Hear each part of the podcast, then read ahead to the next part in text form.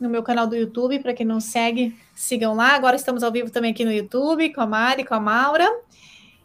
Mandem aviãozinhos para quem for nutricionista, para quem tiver interesse nesse assunto sobre nutrição e suplementação, falando sobre a nova diretriz. Então, Mari e é, Maura, se puderem me mandar aqui um. Deixa eu ver se eu consigo chamar vocês aqui no. Aqui, convidar, convidar. Ok, já mandei para vocês, só aceitarem, a gente já começa. Vamos responder as perguntas exatamente das diretrizes. Maura, bem-vinda, já estamos no Olá. Instagram. Perfeito, o som está ótimo, muito bom. Mari. Bom dia. Bom dia, Mari, tudo bem? Tudo, tudo bem. Perfeito. Então aí, Marco, bom dia, bom dia, pessoal. Depois um feriadinho. Então vamos lá. Estamos no YouTube e no Instagram e vamos falar diretamente sobre a nova diretriz que saiu agora em 2022. Estou abrindo ela aqui, estou com meu iPad também, que eu vou fazer exatamente as perguntas do que a diretriz fala.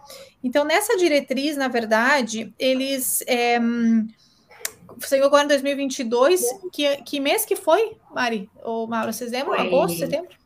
Foi em junho, acredito. Em junho para julho, bem na metade do ano. Junho para julho.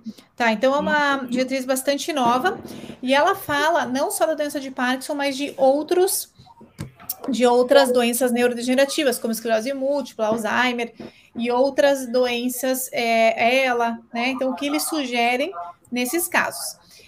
Então, pessoal, mais uma vez aqui, então, antes de começar, encaminhe o link do YouTube, por favor, encaminhe o aviãozinho para todo mundo que quer saber sobre nutrição e Parkinson e o que diz a nova diretriz. Vamos começar então. A gente sabe que na doença de Parkinson, o tratamento e acompanhamento com as nutricionistas, com os nutricionistas, é de extrema importância.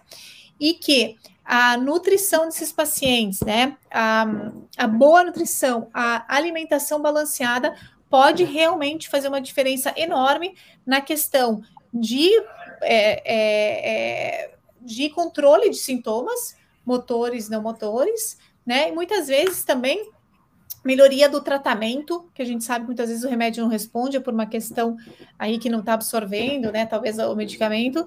E também a gente acredita aí com diminuir a inflamação, a gente também pode talvez fazer uma neuroproteção.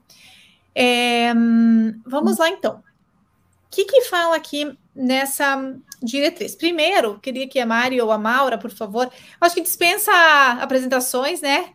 Somos velhas conhecidas daqui, excelentes nutricionistas de São Paulo, com uma grande expertise em doença de Parkinson, por isso são sempre aqui minhas convidadas de honra para falar sobre isso. Acho que vocês são as grandes experts aí do país. Então, a gente vai ter informação de qualidade por aqui. É, queria que alguém me explicasse o que, que significa uma diretriz e por que é tão importante termos diretrizes nutricionais ou em relação a outros a outros, é, outras doenças. Ok. Posso falar, Maura? Fala, Mari. Então tá. Bom, a, as diretrizes são recomendações, né? Uh, essa foi elaborada pela Braskem com o objetivo de uh, criarem, né, analisarem e estudarem uh, evidências científicas, né, para a prática não só do nutricionista, mas todo o profissional da saúde que trabalhe com paciente com doença de Parkinson nessa situação, né?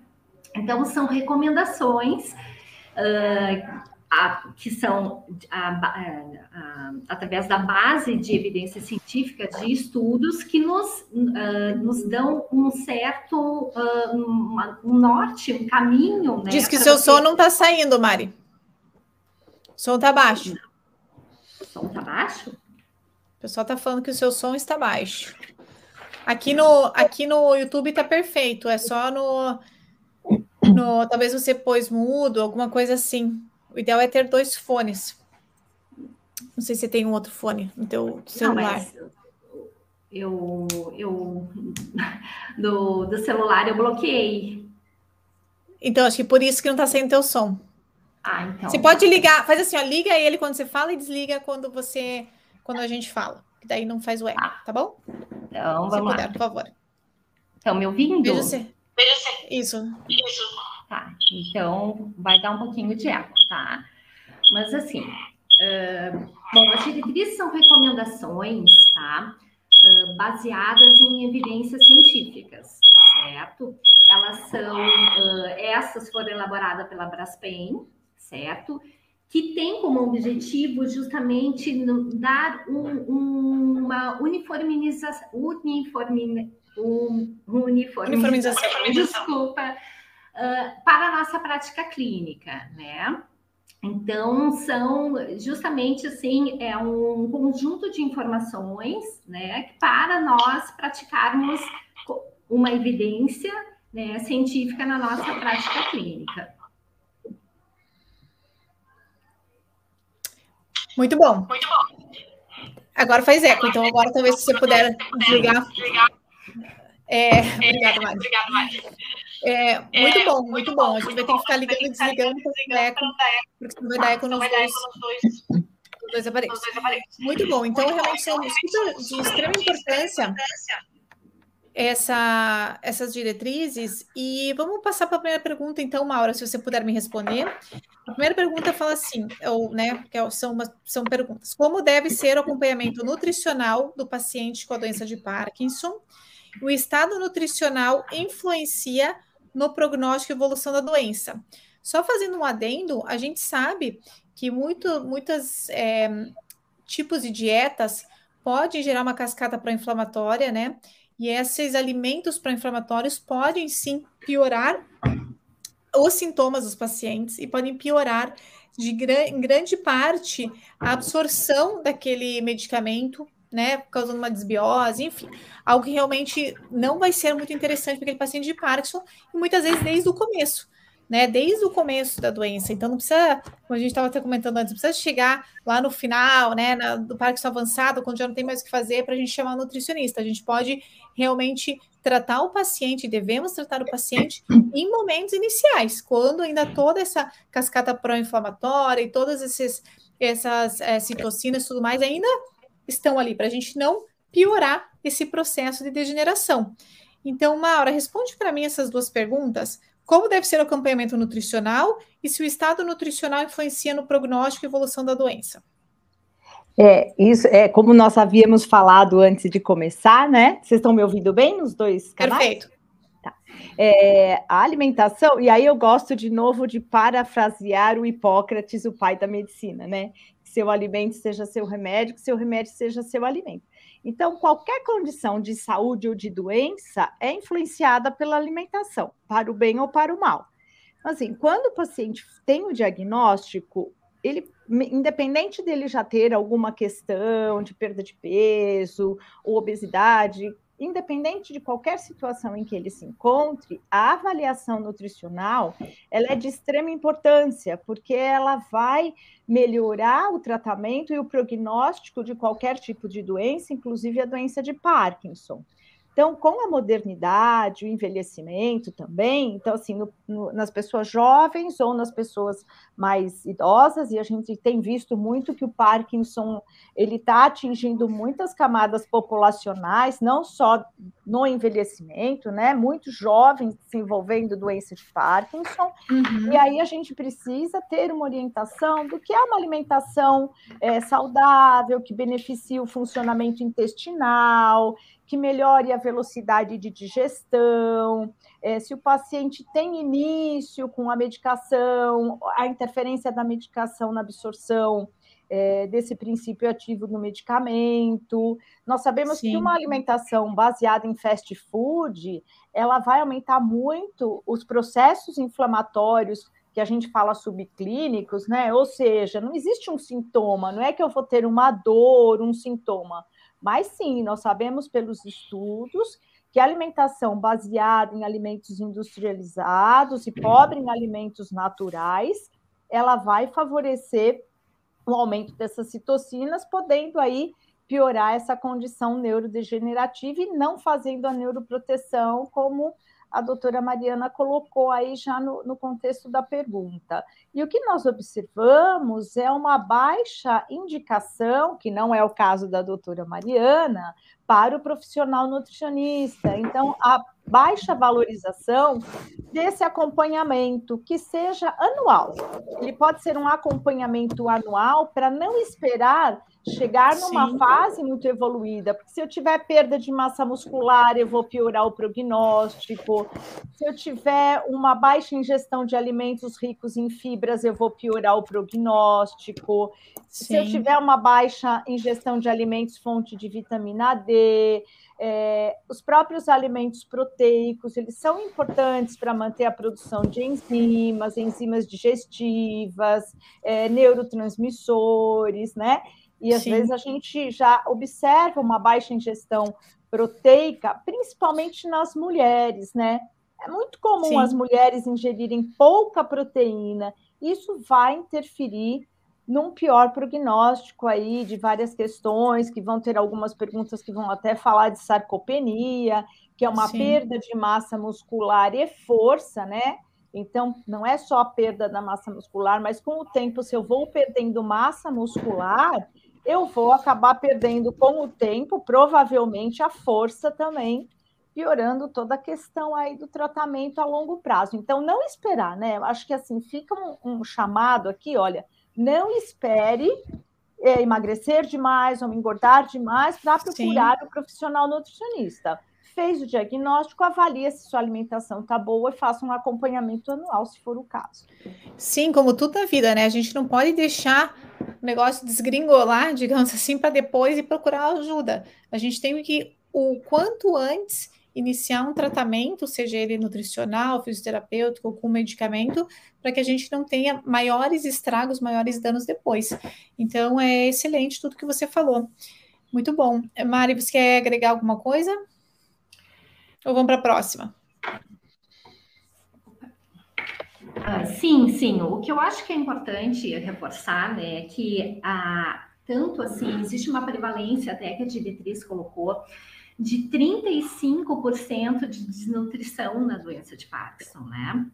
E até de uhum. sarcopenia, a prevalência até é maior, é de 29%, certo? Então, assim, uh, o paciente, né, com o avanço da doença, a tendência é ele ter uma perda de peso mais significativa mas é importante que tanto os familiares, cuidadores e amigos que, este, que estejam realmente com o paciente, né, no dia a dia, né, e ao perceberem uma redução da ingestão uh, dos alimentos, né, um, uma recusa alimentar, uma roupa mais larga, né, uh, não esperem, né, que o seu médico assistente tenha que indicar para ir para uma nutricionista, né, então ir, né, já adiantar, né, uh, prevenir esse emagrecimento. E salientando também que a sarcopenia, que é a perda da massa magra, né, e a diminuição da força, e muitas vezes que uh, pode até levar a uma incapacidade física, ela não acontece no paciente que uh, está tendo só o emagrecimento, a perda de peso, mas ela pode acontecer no paciente obeso com doença de Parkinson.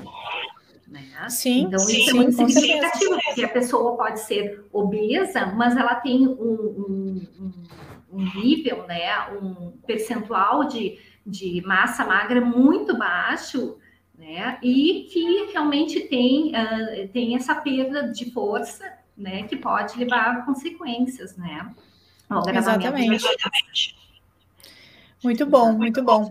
É, pessoal, só aqui passando um breve recado. Enviem se vocês querem saber mais então, sobre nutrição e suplementos, enviem o um aviãozinho ali do Instagram. Convidem dois, três amigos para assistirem essa live, enviem essa live para outras pessoas, mandem coraçõezinhos que são o nosso termômetro. E a live vai ficar salva depois, para quem não puder terminar de assistir, pode assistir depois no YouTube e no Instagram. Vamos para a próxima pergunta, então. A próxima pergunta fala: Como rastrear e acompanhar a disfagia nos pacientes com a doença de Parkinson. Nós sabemos que a disfagia, na, em, em, grandes partes dos pacientes, pode ser silente, ou seja, o paciente pode não apresentar nenhum sintoma, mas ele já está começando a apresentar algum tipo de broncoaspiração, às vezes até a broncoaspiração da própria saliva. E com essa disfagia, com essa broncoaspiração, a gente sabe que o paciente tem muito mais chance de vir a desenvolver é, pneumonias aspirativas. E as pneumonias aspirativas são uma das grandes causas de hospitalização e aumento a mortalidade nesses pacientes. Então, a investigação para a disfagia nos pacientes com doença de Parkinson sempre deve ser realizada. Então, eu normalmente já comentei aqui várias vezes, eu peço um exame, um vídeo de glutograma, uma videofluoroscopia, praticamente para todos os meus pacientes, né, em algum momento aí da. Normalmente eu já na primeira consulta, segunda consulta, é, para a gente investigar. Se a gente vier, veio com um exame normal, a gente pode esperar aí um, dois anos, ou esperar o paciente ter algum sintoma para a gente poder ver que, de novo, se a gente deixar o paciente chegar lá no final, já está apresentando a pneumonia uhum. aspirativa, a gente demorou demais para investigar esse problema. E o trabalho das fonoaudiólogas com as nutricionistas é fundamental nesses casos com disfagia. Então, é, por favor, Maura, se você puder, então, comentar um pouquinho, ou a Mari, né? Acho que a gente pode fazer talvez uhum. vice-versa, né? Uma comenta, uhum. outra né, o segundo comentário uma, em relação à diretriz aqui da Braskem. O que, que a Braskem fala em relação à disfagia? É, na realidade, esse, esse, rastreio ele é importante, é, novamente, para não evoluir é, de uma forma que chegue precocemente essa disfagia, porque 80% dos pacientes, ao curso da doença, na evolução da doença, vão acabar desenvolvendo a disfagia em algum grau. Alguns já no início, na fase precoce da doença, podem também, numa, numa porcentagem muito menor, mas em torno de 10%, é o que fala a diretriz, já podem ter algum grau de disfagia no início. Quem avalia a disfagia, né, vai ser o fonoaudiólogo junto com o médico, mas é principalmente o fonoaudiólogo que avalia o grau de disfagia para interferir com o todo o tratamento e diminuir e melhorar. A disfagia, ela é um agravante no estado nutricional do paciente. Então, o estado uhum. nutricional, ele fica comprometido a partir do momento que a pessoa tem uma dificuldade na deglutição, muitas vezes ela não percebe essa dificuldade. Então, uma das perguntas que eu faço durante a anamnese é: tosse ao comer?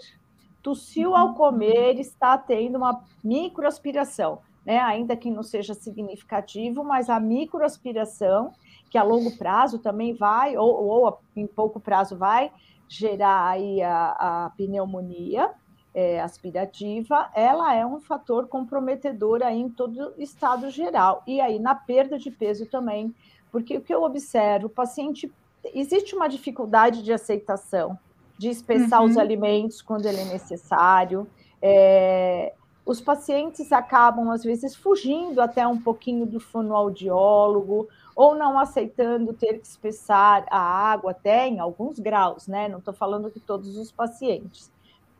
E, e, assim, é extremamente importante essa avaliação, porque ela vai gerar uma dificuldade também de melhorar o aporte nutricional, tanto dos macronutrientes, né? Macronutrientes são aqueles que fornecem energia, que é a proteína, o carboidrato e a gordura, mas também dos micronutrientes, né?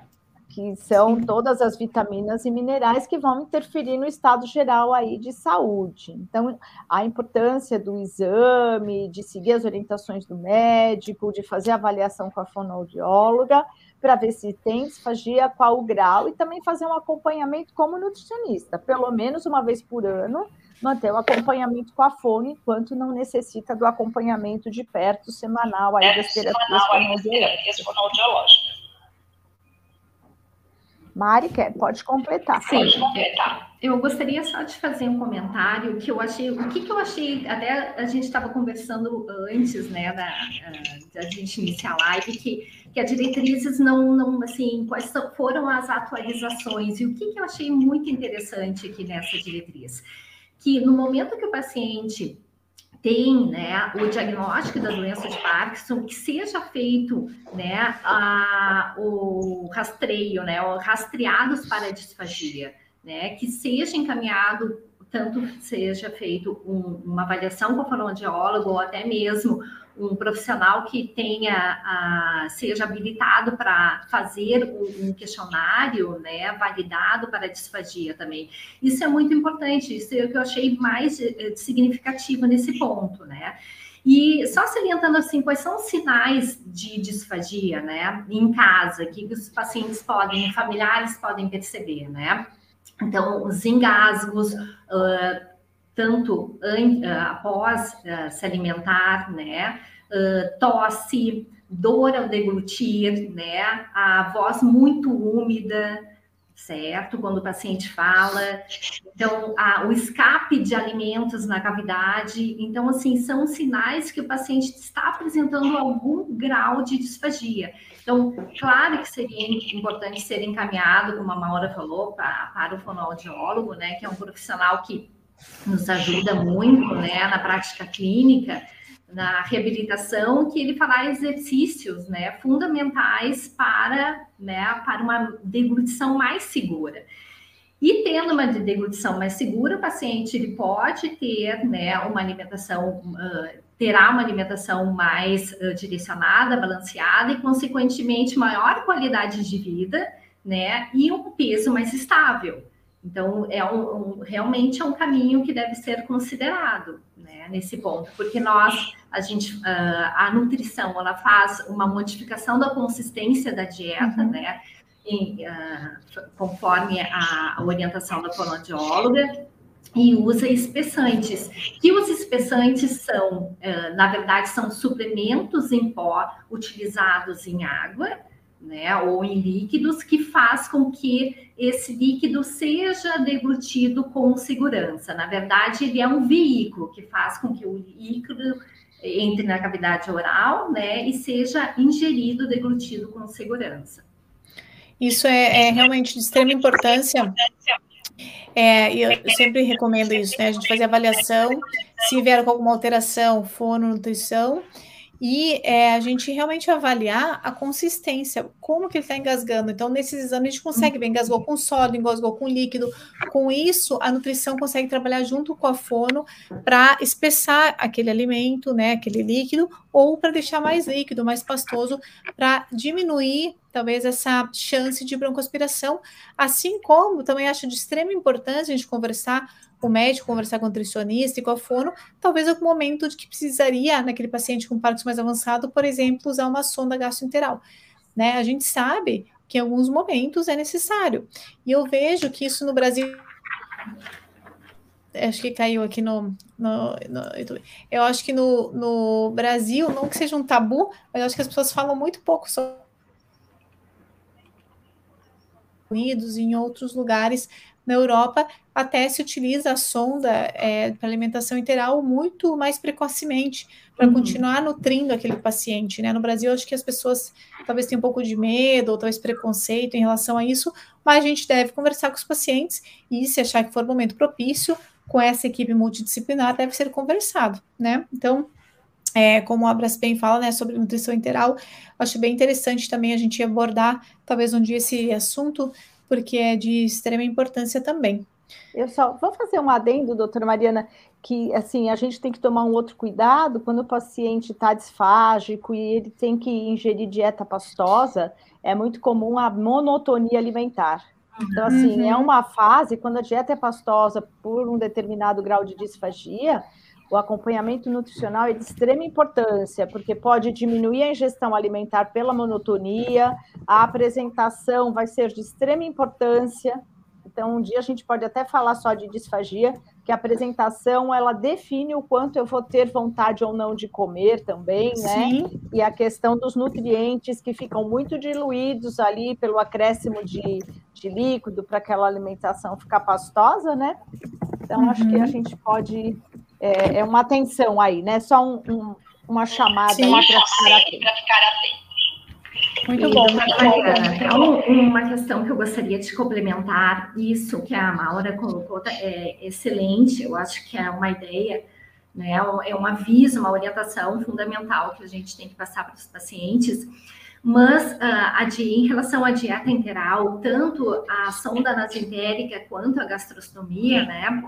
Então, assim, a gente percebe que realmente no Brasil uh, existe um preconceito, tanto do paciente né? Quanto da família, quanto dos Sim. cuidadores, mas depois que se, se inicia né, o, a, o procedimento, faz tanto o uso da dieta sonda nasentérica, que é uma maneira mais simples de alimentar o paciente, né? E a gastrostomia, que é, é um, procedimento cirúrgico muito simples também de ser realizado, né?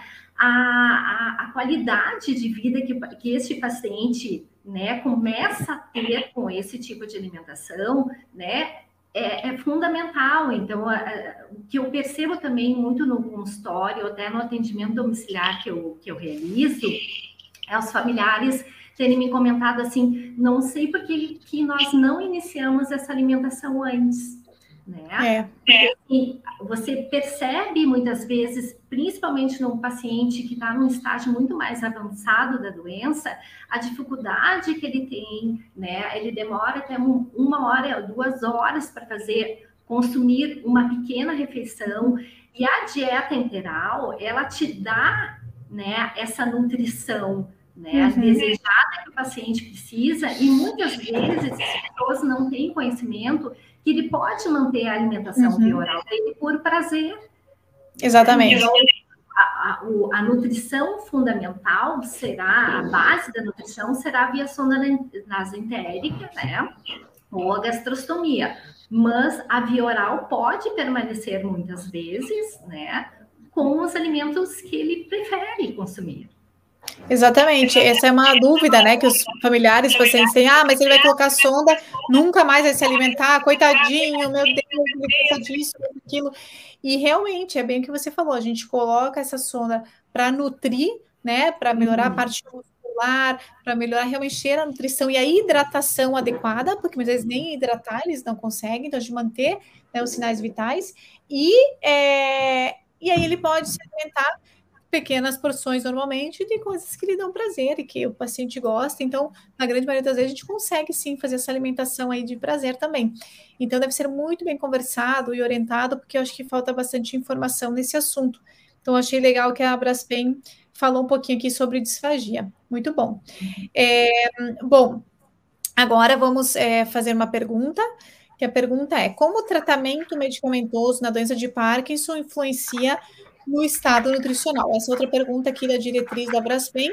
E a gente sabe que os medicamentos da doença de Parkinson, ou quando a gente atende pacientes com doença de Parkinson, os medicamentos realmente podem influenciar ou ter uma influência da alimentação e vice-versa né? Então, por exemplo, quem usa o Prolopa sabe que não pode tomar junto com proteínas, que isso reduz o efeito do remédio, né? Ou ter algum efeito colateral. A gente sabe que pacientes precisam muitas vezes de cálcio, vitamina B12, vitamina D, ômega. Como que esses suplementos, ou essa nutrição, ou essa, esse medicamento pode influenciar é, um no outro e vice-versa? Acho que é uma excelente pergunta e a gente poderia talvez aqui já entrar um pouquinho no âmbito das vitaminas, principalmente as vitaminas B6, B9, B12, né, folato, como é sugerido aqui na diretriz, que existe muita dúvida em relação a se paciente, eu recebo praticamente toda semana a pergunta, paciente, eu tenho Parkinson, eu, não, eu posso tomar vitamina complexa, vitamina B, eu posso tomar B9, eu posso tomar B12, citoneurin, meu Deus, que vai acontecer com meu Parkinson, né? Então, acho que é de extrema importância vocês é, aclararem, né? O que a gente falaria é, é, explicarem sobre esse assunto. Então, Mari, talvez você pode começar agora, daí a Maura é, replica. E, e quem tiver alguma dúvida, pessoal, vocês estão bem quietinhos aí, prestando atenção, mas quem tiver alguma dúvida, por favor, podem deixar aqui nos comentários do YouTube, do Facebook ou do Instagram, que mesmo que que a dúvida surgir depois, ou que você estiver vendo a live mais tarde, não ao vivo, a gente responde da mesma maneira. Só vou responder aqui quando sobre o d'água, um medicamento novo, é o que se deve evitar. Tá bom, a gente conversa depois sobre o d'água. Vamos lá, então. Obrigada, Guta, pela pergunta. É, Mari, então pode começar. Então, tá. Então, assim, a gente sabe que, que a questão dos medicamentos, né, uh, pode gerar muitos sintomas nos pacientes, né? Então, falta de apetite, uh, diarreia, náuseas, náuseas uh, sim, a sensação de sabor amargo, né? Então, são situações que realmente uh, né, aparece no paciente. Uh, com a, o, o, levodopa, né, então, o que, que, o que, que a diretriz salientou aqui que foi interessante? Que uh, pacientes né, com doença de Partos têm a tendência a ter uh, níveis mais baixos de vitamina B9 e B12, né, e uma homocisteína né, um pouco mais elevada. elevada. E a gente né? Então a gente sabe que uma homocisteína mais elevada, ela pode estar, né, direcionada a questões de doenças, podendo, né, ocasionar uh, associações, né, com doenças cardiovasculares, demência, depressão e também, né, uh, doenças vasculares trombóticas, né? Então, o que, que seria interessante? O que, que a, diretriz, uh, né, recomenda? que há tanto a vitamina B9, uh, principalmente a B9 e a B12, né, que sejam né, uh, atendidas, sejam administradas muitas vezes, né, porque elas fazem ah, elas são como cofatores né, do metabolismo desta uh, homocisteína. O que, que, é um cofator? É um, um, composto né, químico que é essencial para o metabolismo dessa homocisteína. Então, tendo esses valores de B12 e B9 mais baixos, né? Então, essa homocisteína tende a ficar mais elevada no sangue e não seria tão interessante. Então, daí sim entra a questão da suplementação. Aqui eh, no, na Braskem, né, na diretriz, ele fala principalmente, né, pode ser você suplementar somente a, a B12 e B9, mas se realmente os valores séricos de B6 poderiam ser suplementados, mas aí tem um outro ponto, né, de alguns, eu não digo estudos, né, doutora Mariana, mas assim, de, de um efeito que a B6, que é a piridoxina, poderia ter uh, com o efeito do, do levodopa, né?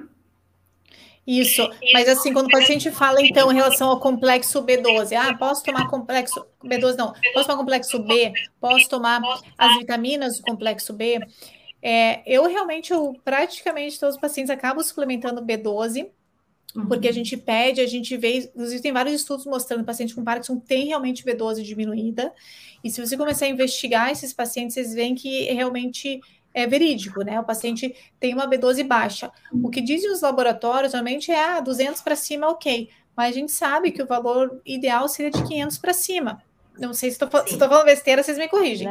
É, o que eu acho o ideal é de 500 para cima. Então, eu sempre falo paciente neurológico, B12 500 para cima, e a vitamina D, que a gente vai falar daqui a pouquinho também, um pouquinho mais alta do que os laboratórios sugerem.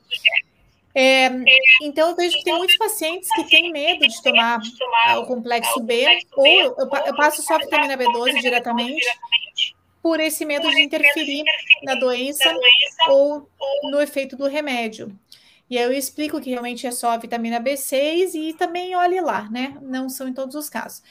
Então, Maura, como que é, qual é a sua opinião, né? Porque da, da diretriz a Mari já comentou, mas a sua opinião em relação a, as, ao complexo B?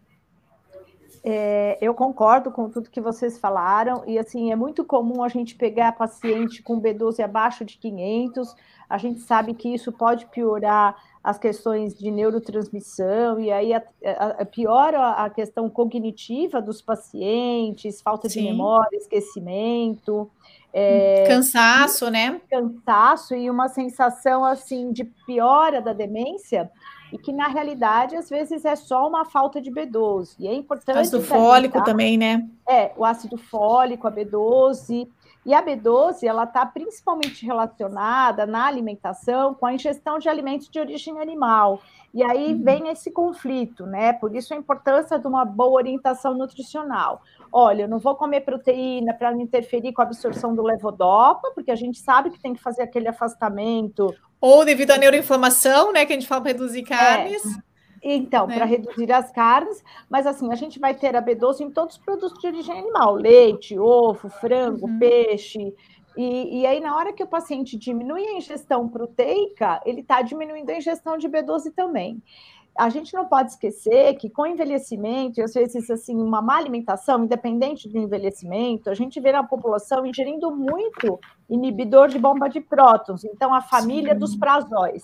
A família dos prazóis aí, dos medicamentos que vão interferir aí na digestão, ela vai interferir na absorção de vitamina B12, que depende lá daquela acidez do estômago para ter o fator intrínseco e ter a absorção da B12. Então, são várias uhum. influências, né? A ingestão alimentar, a questão de como é a digestão nesse estômago, a acidez para ter essa B12 os, os, parâmetros dentro da nutrição funcional é acima de 500, a gente vê poucas pessoas com uma B12 acima de 500 e, e, e também poucos sendo suplementados de forma uhum. adequada uhum. é, para chegar nesse nível acima de 500. A vitamina B6, a gente encontra uma gama grande aí de alimentos, uma alimentação balanceada, a gente vai ter fonte de B6, a carne é uma fonte, mas a carne ela tem a questão de uma digestão demorada. Uhum. Se o paciente já apresentar uma gastroparesia, né, que é aquela digestão lenta, o que é gastroparesia? Uma digestão extremamente lentificada, que pode ser consequência da própria doença de Parkinson, uma motilidade, né, um, um funcionamento intestinal, a motilidade, a velocidade com que o intestino consegue ser esvaziado. Então, a própria Sim. doença de Parkinson já favorece uma lentificação da digestão, tanto a nível de estômago quanto de intestino.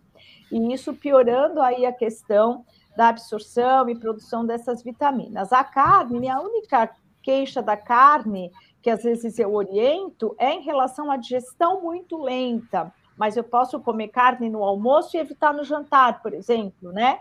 Eu nunca uhum. recomendo carne vermelha no jantar pela digestão lentificada e pior, às vezes, na absorção dos medicamentos, não só de uma levodopa, como qualquer outro medicamento, né? Sim. E a vitamina D, como a doutora mesmo falou, os parâmetros que eu acabo é, dentro da nutrição funcional acreditando que são os melhores é entre 40 e 70. Hum, Existe Também. aquela polêmica, né, de algumas terapias que deixam a vitamina B, vitamina D lá na casa do 100, são outros protocolos bem controversos dentro da área da saúde, mas acho que uma questão bem segura é de 40 a 70 aí no nosso exame de sangue. E muitas vezes assim não adianta que a gente não vai tomar só o suficiente para fazer a conversão, não vai as fontes alimentares são baixas, a vitamina D depende também de uma microbiota intestinal saudável que consiga fazer essa conversão.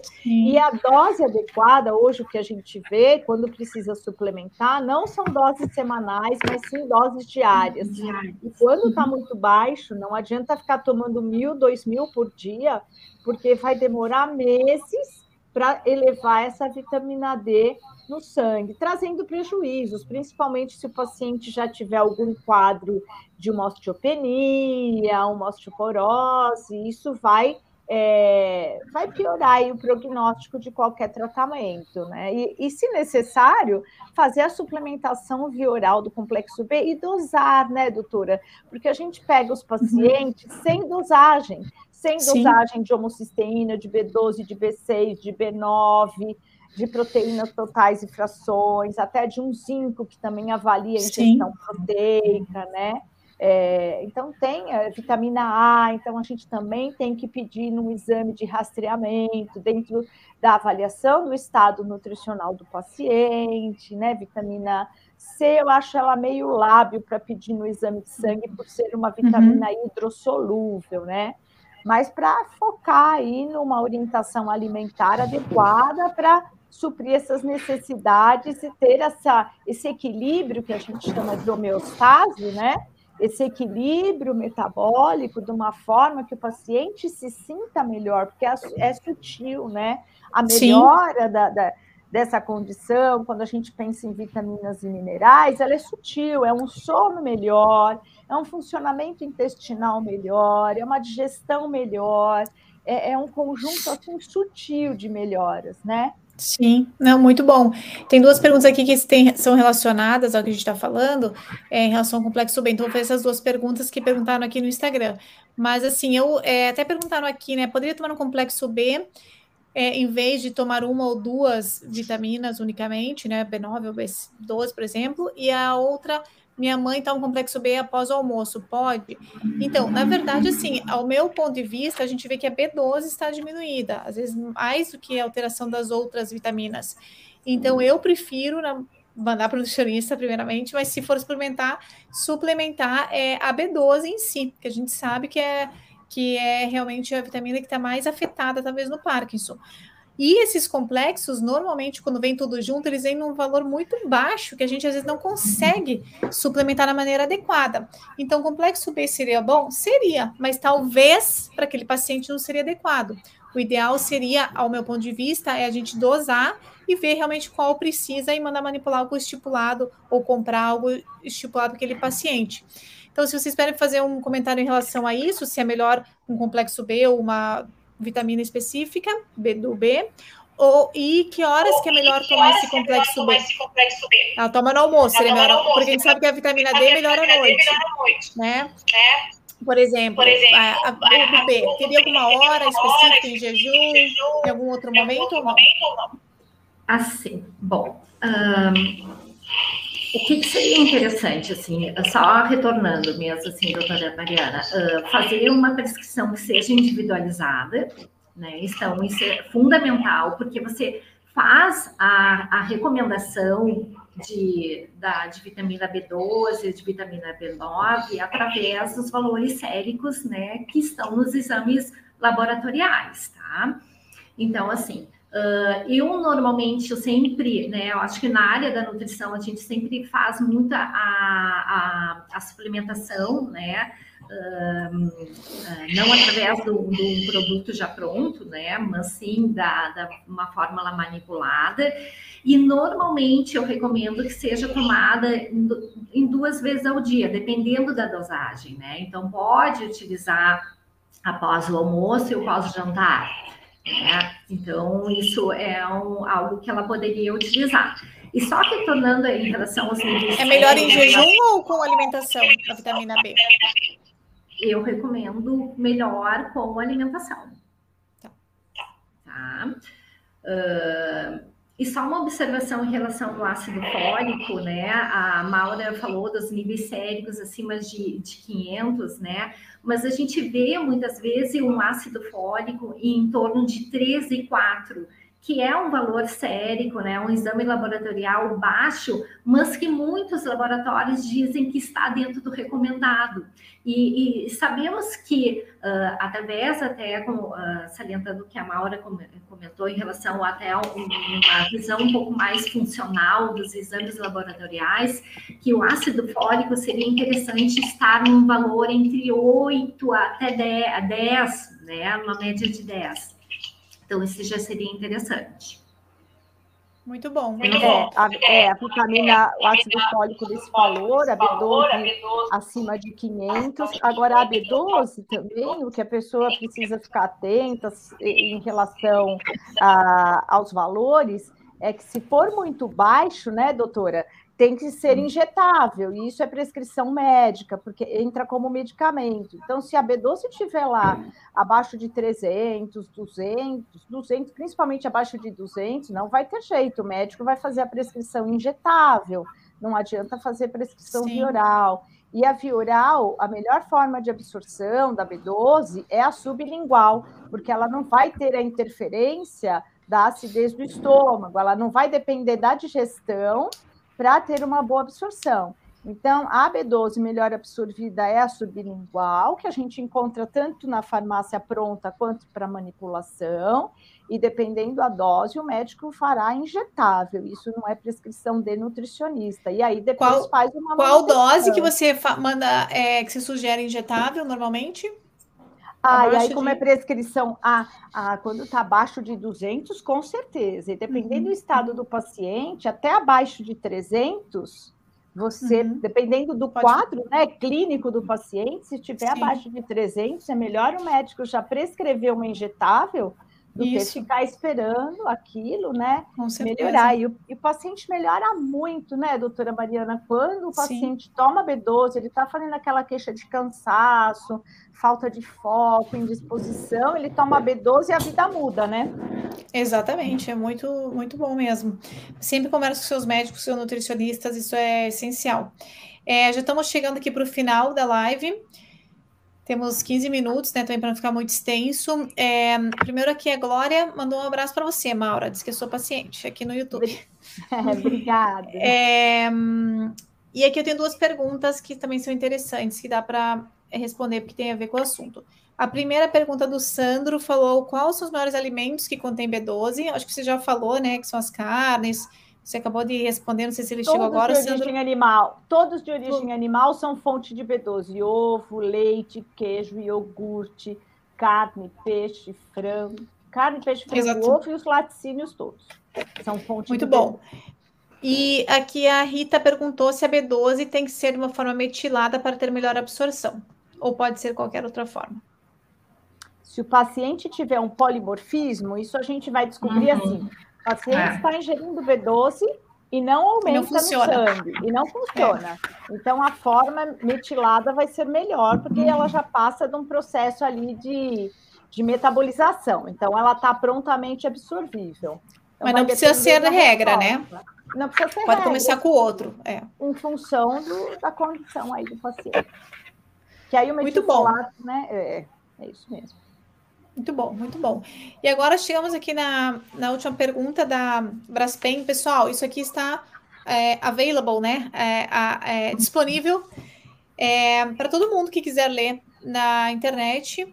Só vocês colocarem Braspen, diretrizes, doenças neurodegenerativas, ou Braspen. Vocês já vão ver que tem um monte de diretriz lá e vocês mesmos podem ler tudo isso que a gente comentou, né? E elas deram ainda um um plus aqui a mais aí em relação à diretriz. Então vamos para a última pergunta da diretriz. Até a gente pode colocar nos stories, talvez esse. Eu coloquei já nos stories, mas vocês podem colocar é, o aqui Braspen. A gente pode colocar talvez o link, mas vocês podem procurar no Google Braspen Diretrizes. Vocês conseguem achar toda essa informação lá.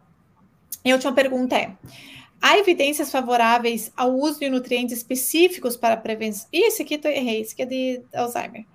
Calma, calma, que eu sei do lugar aqui. É, acho que acabou. Não, aqui. Há recomendação de formas específicas ou suplementação de micronutrientes na doença de Parkinson. Então, acho que essa, essa é uma das lives que a gente fez sobre suplementação, uma que mais, mais bombam no meu canal do YouTube. O pessoal adora uma suplementação. O que eu acho bem importante também, né? Vocês, todo mundo saber, né, saber sobre isso. E aqui a gente fala, né? A Braskem fala um pouquinho sobre vitamina D, B6, B12, ácido fólico. E eu acho que é interessante vocês comentarem um pouquinho nessa última pergunta, o que, que a gente já falou muito sobre vitamina B12, e eu gostaria então que vocês falassem, vamos mudar um pouquinho aqui a pergunta, um pouquinho sobre é, a vitamina D e falar um pouquinho sobre o ômega 3 e queria saber também a opinião de vocês em relação à coenzima Q10. Porque eu normalmente indico meus pacientes, se tiver necessidade, B12, D, ômega 3, meio que cálcio, né? Se tiver também necessidade, essas que eu dou bastante atenção, digamos. E, o, e a coenzima Q10, ela é uma pulga para mim, né? Uma pulga atrás da orelha, assim, porque não tem nenhum estudo comprovando que a Q10 vai realmente é, fazer uma neuroproteção, né, que o paciente quer. Na verdade, nenhum suplemento faz uma neuroproteção ou regride a progressão da doença, nem, nenhum suplemento mostrou isso. E a Q10 não mostrou nenhum benefício nos estudos. Então, é, mas o paciente, ah, mas é, pode ser, posso tomar. Então, eu sempre fico com essa dúvida: será que realmente vale a pena a Q10? Então, eu quero saber a opinião de vocês em relação ao ômega 3 vocês podem falar de novo se quiser algo sobre a vitamina, os complexos B, a vitamina B, vitamina D e, e coenzima. Por favor, crie a opinião das duas e aí a gente faz talvez mais uma outra pergunta é, e aí a gente termina. Só tem uma pergunta aqui de José: qual a dose que deve tomar a vitamina B12? A gente acabou de comentar a por dia, então isso vai ser individualizado, tá, senhor José? Então, vai ser individualizado em relação ao seu exame, ao valor da sua vitamina. Talvez a sua vitamina já esteja boa. Como eu vi uma paciente agora, antes de entrar aqui, ele já estava com uma vitamina de 670. Ele falou, vou começar a tomar vitamina B. Eu falei, olha, talvez não precisa tomar vitamina B12 porque está com 670. Ah, mas eu comprei hoje porque eu queria começar. Talvez o senhor não precise, né? Então, é, realmente, a gente tem que, de novo, individualizar o tratamento. Senhor José, então, primeiro veja a dosagem, depois as nutricionistas vão ajustar essa dose para o senhor. Vamos lá, então. Suplementos. A opinião ah, de cada uma de vocês. Em relação ao ômega 3, né? Eu acho que assim, a nossa alimentação, eu não acho, tenho certeza, ela é deficiente em ômega 3. Porque o ômega 3, as fontes são de origem animal, principalmente os peixes de água fria, como sardinha e salmão, e se ele for de cativeiro, a dose não é tão elevada. E na, na origem vegetal, a chia e a linhaça. Então, a gente deveria fazer uso todo dia de chia e linhaça para melhorar essa fonte, é, mas ainda assim é deficiente, porque a nossa ingestão de, de gordura que não é o ômega 3, ômega 6, ômega 9, ela acaba sendo muito mais elevada. Para manter o equilíbrio, o ideal é suplementar com ômega 3, sim, porque ele vai ter relação também todo com mundo, né? Todo mundo, todo mundo.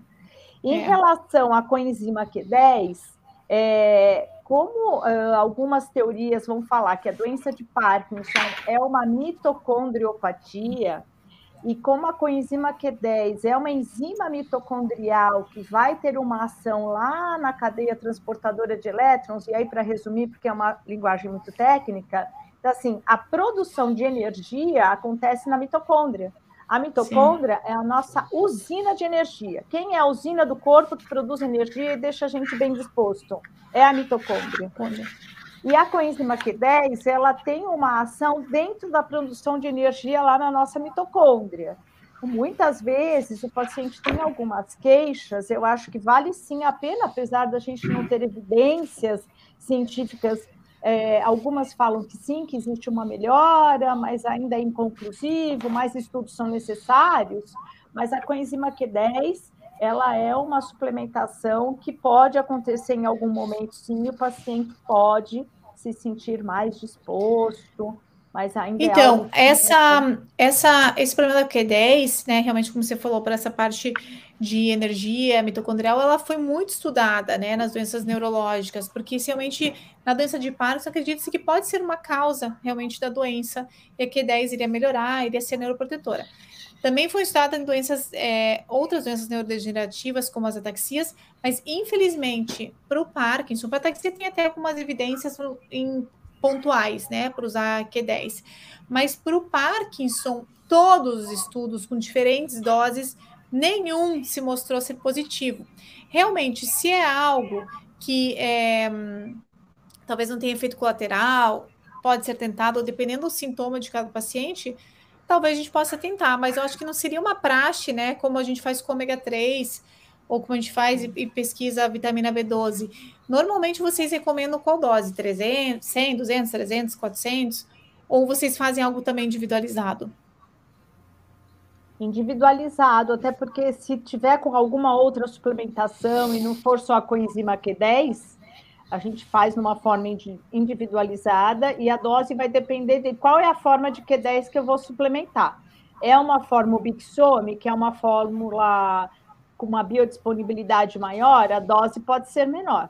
Não, é uma coenzima Q10 que não é na forma Ubixome, aí a quantidade tem que ser maior para ter mais efeito. E vocês dosam? Você faz uma dosagem de Q10? Como é que vocês fazem? No exame de sangue, não. Não faço dosagem. É, não dá. Não, Mas não aí, dá. Como, é que, como é que você individualiza, então? Depende do, do, da queixa do paciente, dos sinais clínicos de cansaço, falta de disposição, equilíbrio, sono. E, okay. e aí, assim, eu, eu vou colocar a carnitina junto, ele está tomando algum outro suplemento. Aí eu vou colocar ou não e vou diminuir a dose dependendo da suplementação que ele estiver fazendo uso, né? Para ter um sinergismo aí. Muito bom. E, doutora Mariana, Oi. Eu só queria. Uh, você vai fazer alguma outra conclusão, Laura? Não, seria isso mesmo. Tá. Uh, em relação até ao ômega 3, o que, que, é interessante? Além de salientar todos os benefícios que a Maura falou, o ômega 3, principalmente com maior quantidade de EPA, né, ele está muito uh, direcionado à melhora da saúde intestinal. Né, porque já tem alguns estudos isso é, uh, é realmente trabalhado e estudado dentro da, da modulação intestinal, que o, o uso do ômega 3 ele tende a reduzir o LPS, LPS que é o lipopolissacarídeo, certo? Presente nas membranas das bactérias gram-negativa. Então, ele tem sido utilizado além da questão, né, a nível uh, cerebral, uh, para a saúde intestinal também. Então, isso é fundamental. E da vitamina D, né, até o que a diretriz salienta aqui, eu acho que é interessante comentar, porque a gente vê isso na prática clínica, alguns, alguns pacientes salientam, né, que, um, que os melhores sintomas motores podem estar relacionados ao uso da vitamina D, né, a dose, a valores séricos entre 40 e 60. Então, isso é interessante salientar, né? Que a própria diretriz, né, uh, uhum. essa referência, né? Em relação ao uso da vitamina D. E a nutricionista uh, pode prescrever até 4 mil UI ao, ao dia, né? Valores maiores seriam por recomendação médica, e reforçando que a dose diária tem uma resposta mais efetiva né? Uh, do que do que semanal. do que semanal ou de Isso. outra forma, né? E, e, bom, a vitamina B9 e a B12 nós conversamos. A única questão que eu gostaria de salientar da vitamina B12 é que ela também é sintetizada pelas, pelas bactérias no nosso intestino, né? Então, por isso que entra também é fundamental a gente ter um, um, um, um, intestino, né, uma microbiota em equilíbrio, né, em simbiose, não em disbiose, que é o desequilíbrio. Ter um intestino saudável. Muito bom. É, realmente vem muito a sua fala, a fala de vocês duas vem muito é, em relação ao que a gente já conversou nas outras lives que estão no canal do YouTube. A gente tem diversas lives que realmente a gente precisa melhorar é, muita gente quer suplementação, né? Mas nós devemos melhorar principalmente a parte de alimentação, a parte da microbiota. Então, realmente não adianta, né, comer trash food, né? Fast food e se entupir de suplemento. Gente, não faz sentido nenhum. Né? Então, é, quem quer saber mais sobre essas falas de suplemento ou de problemas gastrointestinais ou como melhorar a microbiota intestinal, tem duas ou três lives com a Mauri e com a Mari no meu canal do YouTube voltem lá, assistam, que é um complemento a tudo isso que a gente vem falando hoje e que a gente trouxe aqui com a diretriz da Braskem. É, maravilhosa live, né? Pessoal que manda live, agradecendo o conhecimento, um beijo especial para Maura, minha colega de faculdade. Olha aí, ó, Ana Pernambuco. É muito legal que o pessoal está todo aí, estão todos aí, né? E realmente acho que chegamos ao fim da live, porque estamos a 57 minutos, acho que é suficiente para o cérebro das pessoas, né? Precisamos agora um descanso. É, muito obrigada, Mari, muito obrigada, Maura. Quem ainda tiver dúvida, pode deixar, eu vou tentar deixar salva aqui no Instagram, no YouTube, no Facebook. A gente teve aqui quase mais de 100 pessoas é, entrando nas lives, agora a gente está com quase 50 pessoas, 50, 50 e pouquinho, entre todos os canais. Então, muito obrigada. Vão surgir novas dúvidas, a gente pode fazer outra live, a gente pode tirar é, as dúvidas e as perguntas de vocês, que sempre né, tem coisas surgindo, a gente muda de opinião muitas vezes, surgem novos estudos que a gente pode trocar e mudar nossa prática clínica. Então, realmente, a gente está em constante evolução e aprendizado. É, minha palavra final, então, é obrigada a todos que assistiram. Compartilhem se vocês gostaram nos stories. Tirem fotos, compartilhem, que isso nos ajuda.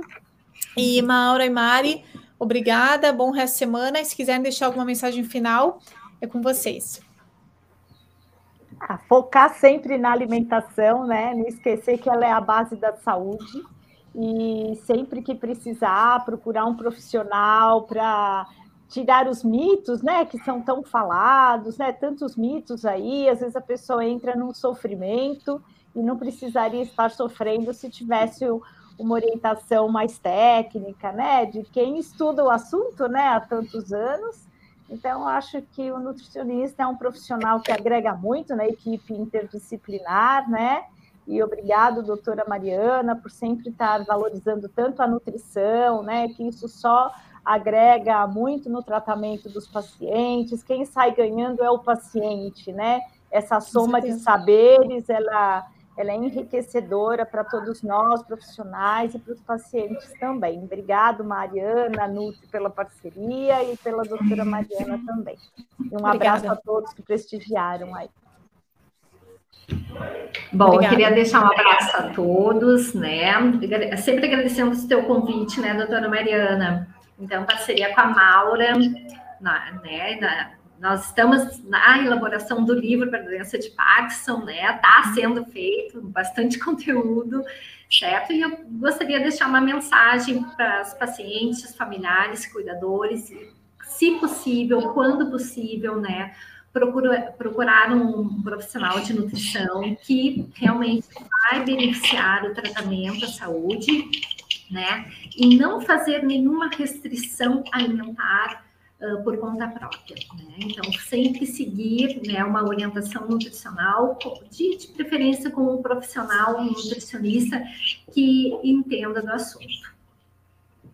Exatamente, obrigada. Ou nem fazer o uso de suplementos por conta própria também, né? Porque a gente sabe que é, também pode ser prejudicial. Eu acho que é isso, então, pessoal. Muito obrigada. Um grande abraço a todos. Tchau. Até mais, gente. Tchau. Tchau, tchau.